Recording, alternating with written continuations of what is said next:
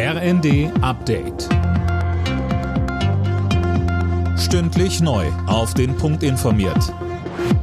Ich bin Sönke Röhling. Guten Morgen.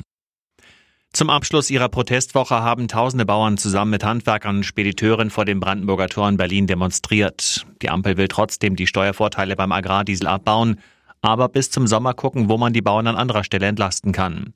FDP-Fraktionschef Dürr sagte nach einem Gespräch mit Bauernvertretern. Das war heute ein erster Auftakt und gleichzeitig ist natürlich das Ziel, dass man weiter im Gespräch bleibt, äh, denn die Herausforderungen sind groß insbesondere auch in der Landwirtschaft und die Anerkennung für den ländlichen Raum. Das ist, glaube ich, auch das Signal, was aus Berlin gerade am heutigen Tage ausgeht. Es kommt wenig überraschend. Ex-US-Präsident Trump hat sich bei der ersten Präsidentschaftsvorwahl der Republikaner in Iowa durchgesetzt. Das zeigen Prognosen von US-Medien. Demnach landete Trump deutlich vor seinen Mitwerbern Ron DeSantis und Nikki Haley.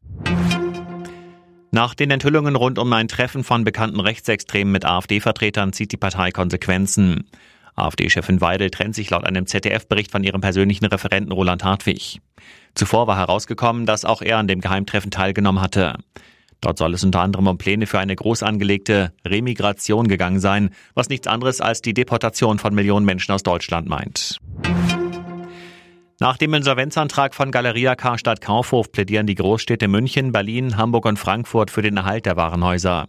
Oberstes Ziel müsse sein, die Arbeitsplätze zu erhalten, heißt es. Dafür braucht es aber offenbar eine Geldspritze von mindestens 300 Millionen Euro.